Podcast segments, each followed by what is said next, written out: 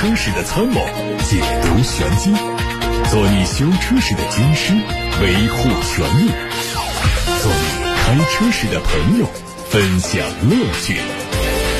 调频九二七，傍晚六点半，董涛说车，只和车友在一起。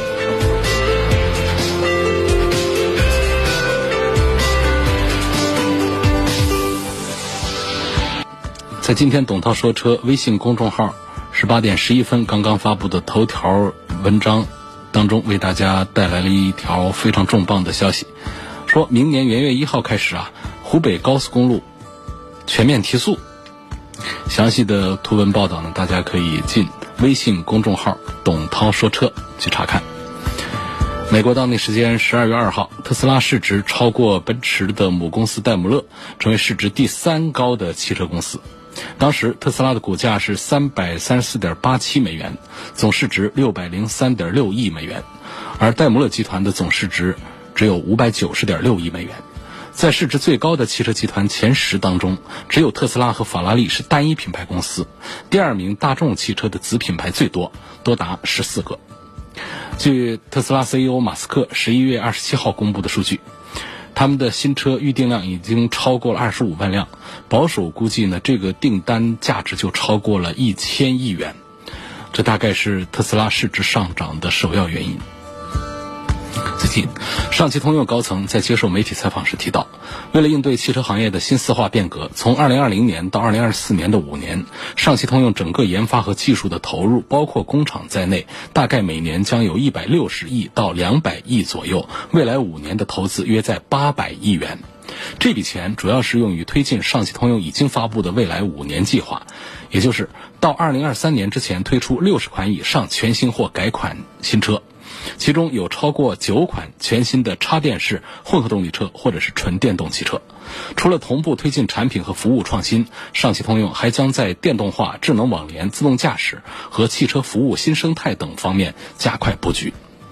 今年车市的下滑让上汽集团和通用汽车都在销量上受到影响，并直接反映在了各自的财报上。作为合资公司的上汽通用，显然也是承受了不小的压力。今年前十个月，上汽通用累计销量为一百三十五点六三万辆，同比下滑了百分之十六点一五，延续了去年的负增长态势。为此，上汽通用方面表示，这个销售成绩的确不如人意。不过，上汽通用也在积极的应对，有信心。位居合资第一阵营。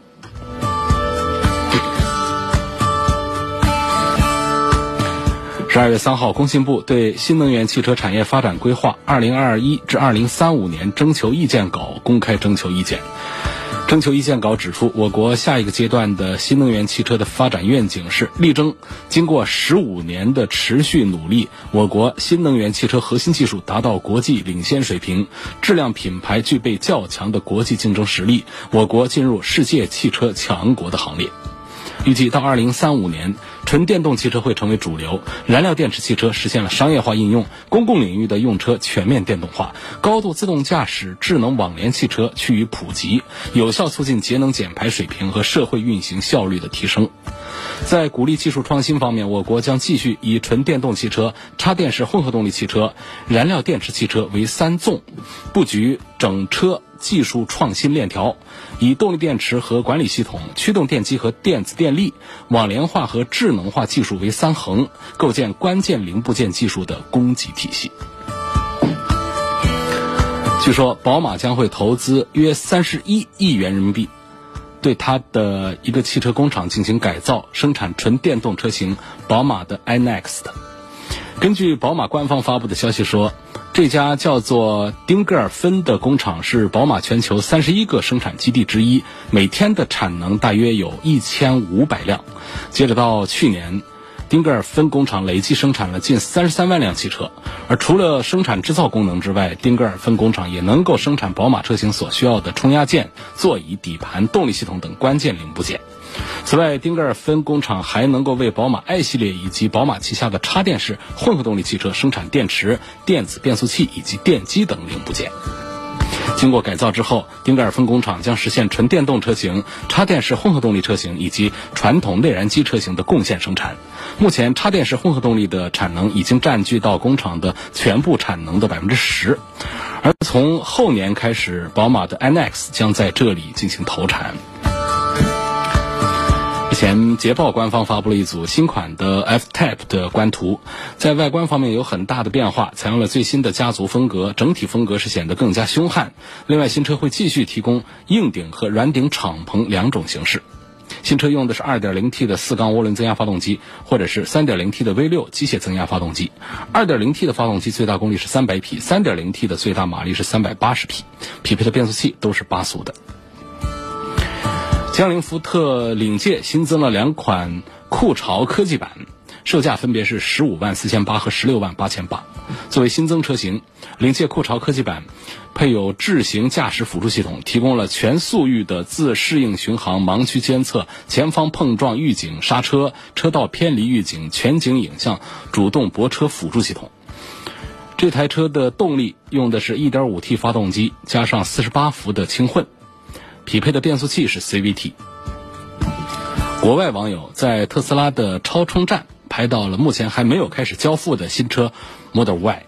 从曝光的图片看到，第三排座椅的空间是非常的紧张。在 Model Y 的发布会上，特斯拉放出了一张这个车的内饰图片。官方表示，它选配第三排座椅之后，可以承载七位成年人。而根据这次曝光的图片来看呢，这个车的第三排座椅的腿部空间是非常非常有限，因为溜背造型导致头部的空间也是非常的不理想，并且后备箱的空间也被多出来的一排座椅挤占的所剩无几。官方透露，特斯拉 Model Y 将最快在后年开始量产。会和 Model 3相同平台，不过尺寸略有增加，从而带来更加富余的内部空间。这个车的第三排座椅需要额外支付两万七千八来选装，头枕是隐藏在椅背后部的上方，可以通过提拉的动作抽出来。外媒说，英国高等法院预计将会举行一次为期两周的听证会，高等法院将会对两个法律问题。进行裁定。首先，判定大众安装在车辆上的软件在欧盟法规下是否应该被视为减效装置。第二，英国高等法院是否应接受德国监管机构认定该软件为减效装置的约束。对于上述两个问题，大众方面都做了否定。大众在一份声明当中表示，大众集团在伦敦高等法院将继续坚定地捍卫自己的立场。大众仍然认为，索赔人并没有受到任何损失，受影响案件的车辆也并没有使用被法律禁止的检效装置。在责任归属或者是损失方面，本次听证会将不会产生任何影响。来看八六八六。陈先生说：“我想买一个四五十万的车，商用家用兼顾，看中了未来的 ES 八，希望从性能、续航方面评价这款车是否值得买，还有它的智能系统是否靠谱，无人驾驶是不是可靠？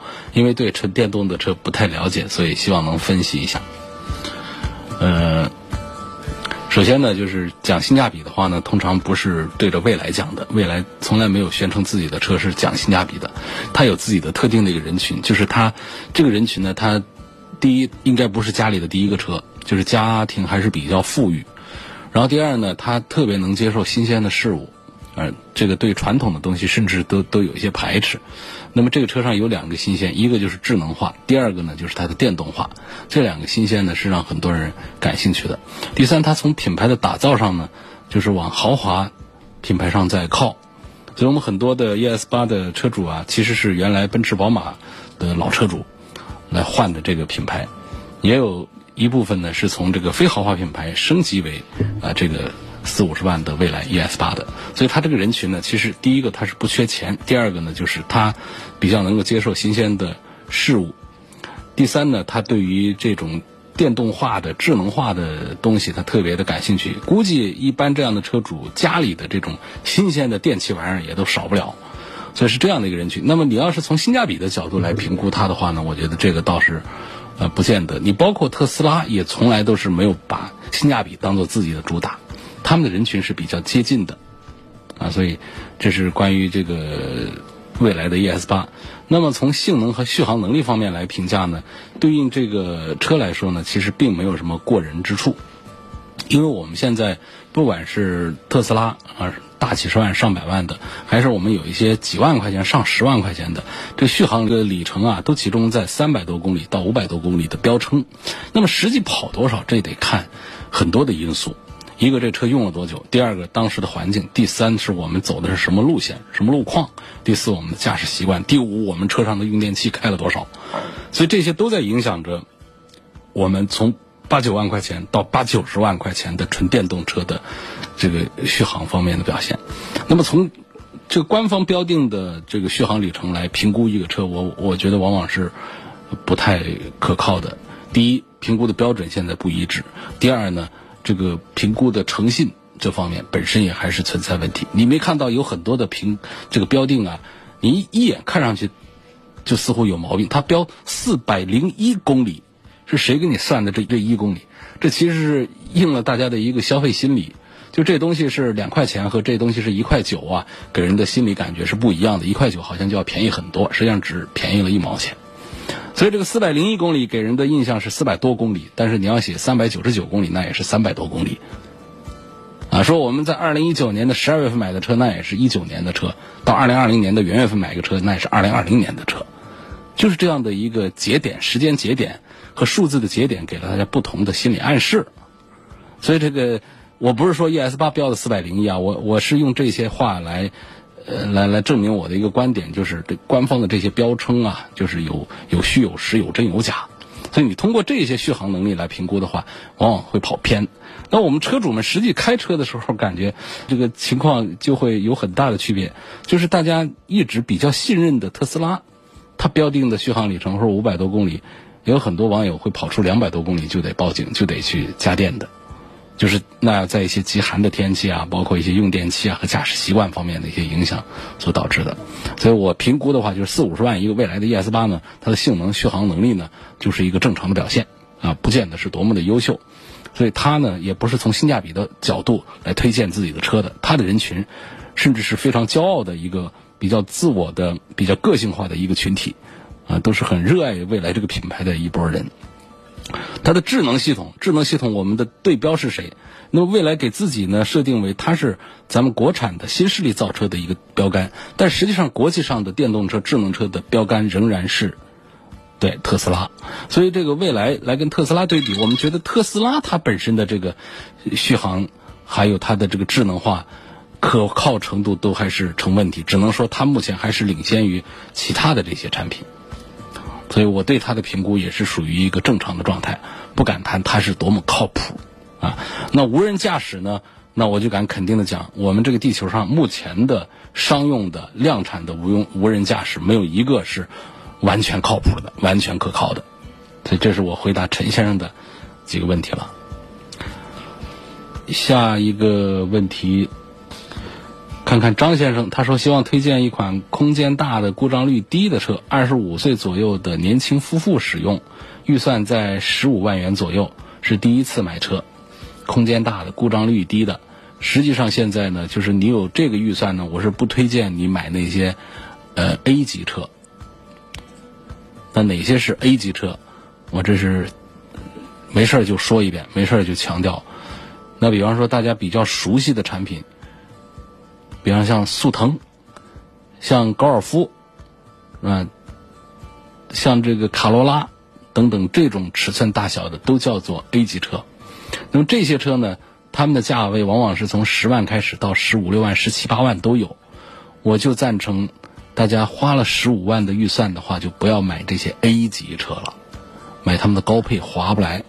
那么应该是花这十五万呢，去买一些品牌的 B 级车的入门车型。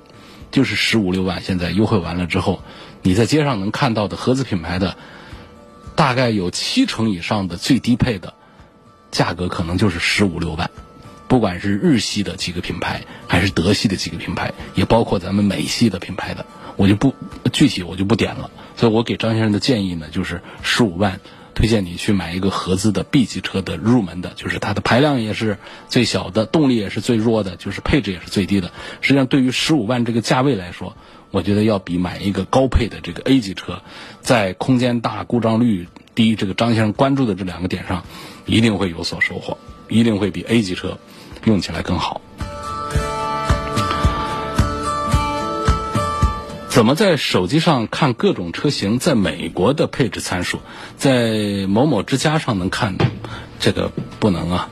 你这个你要看这些车在美国的配置参数，你得上美国的这个当地的一些 A P P 上面去找，因为第一呢，就算是在中国生产的，在中国生产的这些车，它本身和在呃，国外生产的，它在参数配置上都会有很大的区别。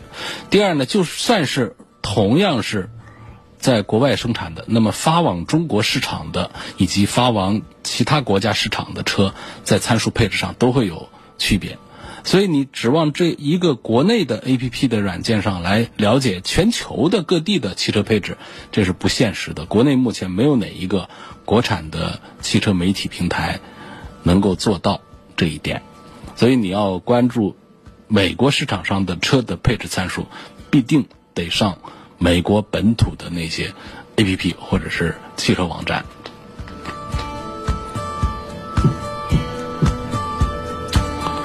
有一种说法是，日系车刹车不大好，德系车刹车很好。刹车好不好？它的区别主要是刹车片呢，还是 A B S 啊？刹车踏板踩到一定力度，它不都是？这个抱死的状态吗？怎么还会有好和不好之分呢？一直不大明白，希望能给解释一下。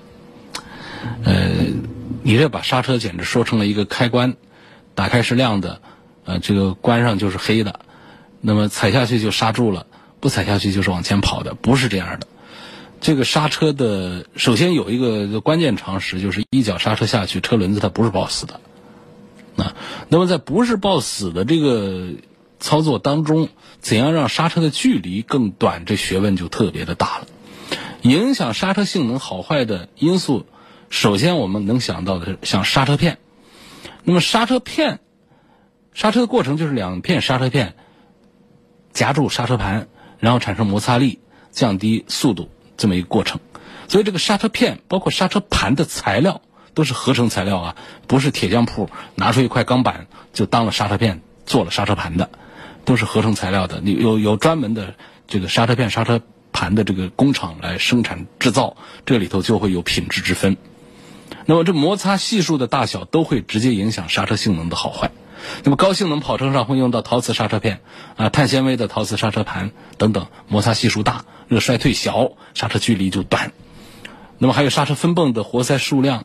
常见车一个分泵一个活塞，那么性能车上就会出现多个活塞，那么这样的推动刹车片的力量又大又均匀，它也会影响刹车的性能啊，提升刹车的性能。这是一。第二，轮胎它也是一个影响刹车性能非常重要的因素，因为这个摩擦呀，不仅仅是存在于刹车片、刹车盘之间，还有我们的车轱辘跟地面之间的摩擦力也非常重要，也决定了我们的刹车的性能啊。因为这个最终是要看轮胎和地面的摩擦力才能起到刹车作用。一般是轮胎越宽和地面接触面积越大，材料越好，花纹的布置越合理，和地面的摩擦系数就越大，那么产生的摩擦力也就越大，那么刹车的效果也就越好。所以说，想要改善刹车的效果，除了刹车盘、刹车片之外，轮胎也是不可忽视的因素。是否就完了？还没有。那还有刹车油，那刹车油它不能压缩的，它是用来传递刹车力的，因为这个刹车啊，这个摩擦产生的温度很高。这个刹车油呢，它就能够保证不气化。那冬天气温低的时候，也能保证足够的流动性，来传导能量。所以，这合格的刹车油很重要，有很多的等级啊，有一些沸点的一些区别。那么，不是所有的车都可以随便用高性能的刹车油的，因为刹车泵、油封、油管等等一系列的都是根据不同的等级来设计的。更换了，可能就存在存在隐患。你看看，说到这儿之后，你会发现整个刹车系统是由很多层级的、很多关联的零部件的一起作用，才能够产生效果的。所以会出现有一些车的刹车距离长，有一些车的刹车距离短，一定不是简简单单的一个刹车盘、刹车片的关系问题。现在看到来自董涛说车微博今天互动帖底下的留言提问。今天去雪佛兰的店里，发现他们同一款车更新了发动机，由原来的水冷变成了油冷，价格上加了三千左右。希望说说油冷发动机和水冷发动机有什么区别？没有这样的事儿，哪有说油冷发动机、水冷发动机？通常就说一个，呃，这个水冷发动机或者是风冷发动机，那一般是在摩托车上，在汽车上也都是在那些特别贵的那个超跑上才会有风冷，一般都是水冷。只能说它不不是在灌这个普通的这个呃防冻液、冷却水，它用的是防冻油，只是换了这个东西，它并没有说换发动机。所以我相信这也不是店里说错了，店里也不会呃这个犯这样低级的错误。只要是个销售员，哪怕上班一天，一般都不会犯这样错误。我想这应该是这位网友你你不大懂，就是你听错，你理解错了，没有这样的事儿啊。那么。到底是用油来做冷却液，还是用防冻液、普通的防冻液水质的来做，这个都行。用油的话呢，它有一些自己的这个特性，还比较好，所以成本要贵一点。但是说花三千块钱来干这个事儿，我认为是比较傻的，没必要的。下一个问题，你昨天说到正时皮带建议六到八万公里换，但我的车手册上是十五万公里八年换。我福特的车，厂家这样标，那我正常跑个十万公里，六七年再换，应该可以吧？没问题。然后呢，这个你的第一句话呢，得调整修正一下啊。就是昨天你说到正时皮带建议六到八万公里换，这特别讨厌广播的一个特点，就是他这一句话一说过去呢，你听对了听错了，就是以听到的人的理解为准。那么听到的人呢，就。听个半头就说，哎，这建议六到八万公里换正时皮带，所以我的车都都得这样了。不是，昨天是有一位车主问到了雪佛兰的一二款的克鲁兹正时皮带多久换？我说手册上写的是八万公里换，那么你就在八万公里左右换。昨天那车友的车都跑到十三万多公里了，我建议他赶紧去换了。如果正时皮带断了的话，发动机可能会受伤。所以完整的一番话是这么讲的，我们不能直接，就可能当时一走神啊，大家就听了一句话啊，正时皮带六到八万公里换呢，这这叫听话听半头了。所以我在这儿我再纠正一下，这是针对雪佛兰科鲁兹，而且一二款的这个一点六这个发动机上说的，厂家的使用手册上是八万公里建议换正时皮带，实际上那位车主跑到十三万公里不也没坏吗？那不同的车呢？它厂家采用的这个供应商不同，所以它的这个正时皮带啊，它的建议更换的时长也都不同。那么像这位车主说，他福特的车，厂家手册上标的是十五万公里八年换，我跑个十万公里六到七年再换，有没有问题？我认为有问题没问题，不能一句话说死，就是你得观察你的发动机的状态，看你的正时皮带的寿命、健康程度，你要评估一下。没有问题，你说你你跑到十五万公里也没问题。它要是有问题，就不到十万公里，你该换也得换。所以不能是那么死板的，就看手册。手册上写的十五万公里，反正我还没到呢，我再赖个几年。一定是我们在给车辆做保养的时候、做体检的时候，要观察一下这正时皮带的这个工作状态。下面看到来自董涛说车微信公众号后台的提问：我的车跑了八万六千公里，前几天到 4S 店去做保养，4S 店说要清洗发动机，有没有必要？这我就说不准有必要没必要。你到 4S 店去保养，那么你的发动机跑了八万六千公里，它到底现在状态怎么样？是不是有碳？是不是有其他一些情况需要做养护？这得以现实情况为准。不能简单的三个逗号一个问号一句话问过来，有没有必要？我要说有必要，那实际你的发动机挺好，那就没必要。我要说没必要，那你找四 S 店，你说这，你这不黑我钱？其实这都不准确，所以得看你这发动机跑了八万六千公里到底情况怎么样。按照一般的常识来讲，一个八九万公里的车，就像一个六七十岁的，也不能这么说。这个比方不好打，你不能打打比方说六七十岁的人，也不能说是四五十岁的人，因为一个车它跑得好能跑一百万公里呢。你是这那那八万公里，那不相当于八岁小孩，那不特别健康的状态。我说意思就是一个车的发动机啊，它开到个八九万公里了，它多多少少你要说它一点碳没有，这肯定是假话。那么这个碳到了什么程度？是否到了需要做清洗的程度？这得看具体情况。比方说，通过内窥镜啊来观察一下，免得花花一些这个冤枉钱。所以这个八九万公里的车里有点积碳是正常的。具体是否到了需要清洗的程度，得以四 S 店的检查为准。一直想了解沃尔沃 S 六零这款车，目前我看 T 五的马力很足，做工也扎实，关键价格特便宜，才二十万出头，不知道是否值得买。另外，二手的 S 六零才十几万，而且都是一七一八年的车，真的性价比那么高吗？这个不过分啊，就二十几万一个沃尔沃，就就你二十几万，你现在一个宝马、一奔驰、一一。奥迪不都有吗？那沃尔沃的品牌还弱一些，它怎么着就就得二十几万就还嫌还嫌便宜了，还觉得性价比，这个东西我觉得不至于。那 S 六零它本身这个尺寸上讲，它就它就算是一个 B 级车，像 B 级车已经放大到了将近五米，它都已经沦入到 A 级车的这个阵营当中去了。所以这个二十万左右的价格，就实际成交价，我觉得这是一个很正当的。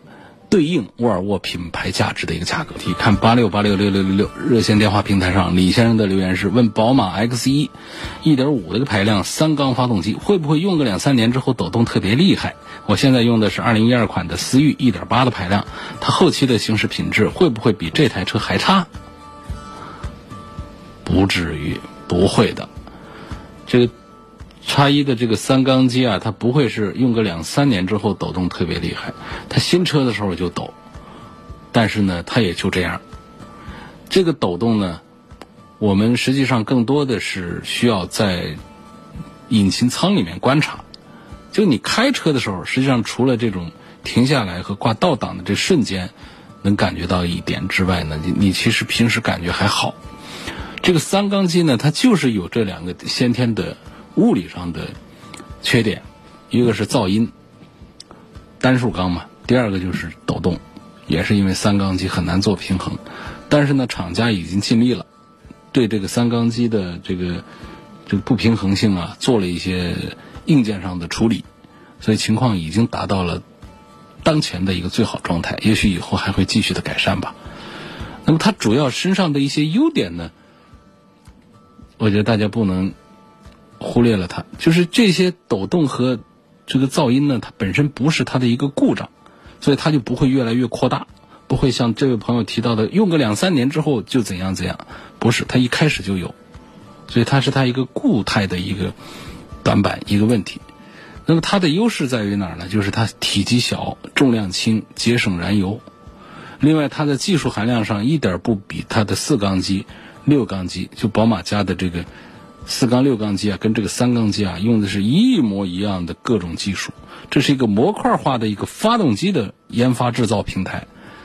少一口缸三缸机，加一口缸四缸机，加两口缸是六缸机，就这么来的。所以技术等级上跟六缸机是一一样的。因此呢，它带来它的动力效果还是很不错的。然后就是比较节油，所以我们容忍它的抖动和噪音之后，这台三缸发动机。对于这个价格来说，那是可以接受的。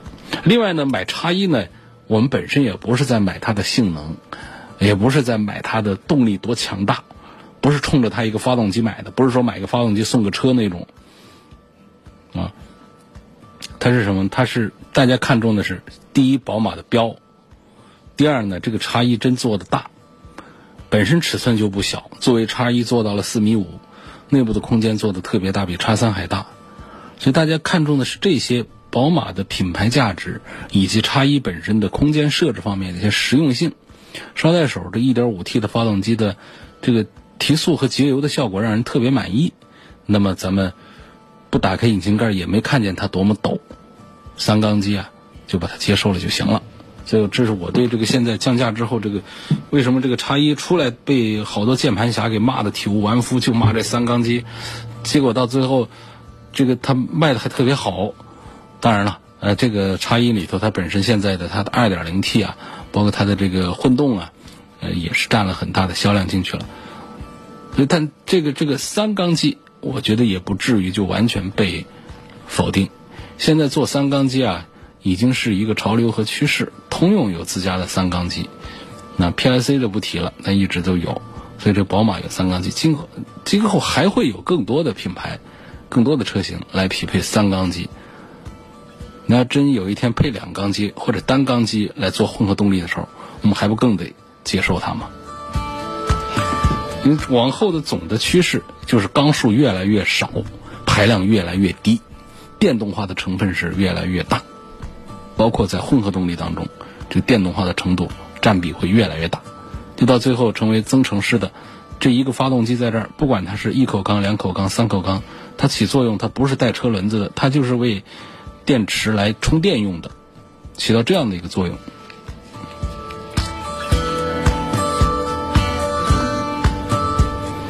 下面一个问题说，我问一下，大众途观的2016款的丝绸之路款 1.4T 的双离合变速箱是干式的还是湿式的？它的故障率高不高？油耗怎么样？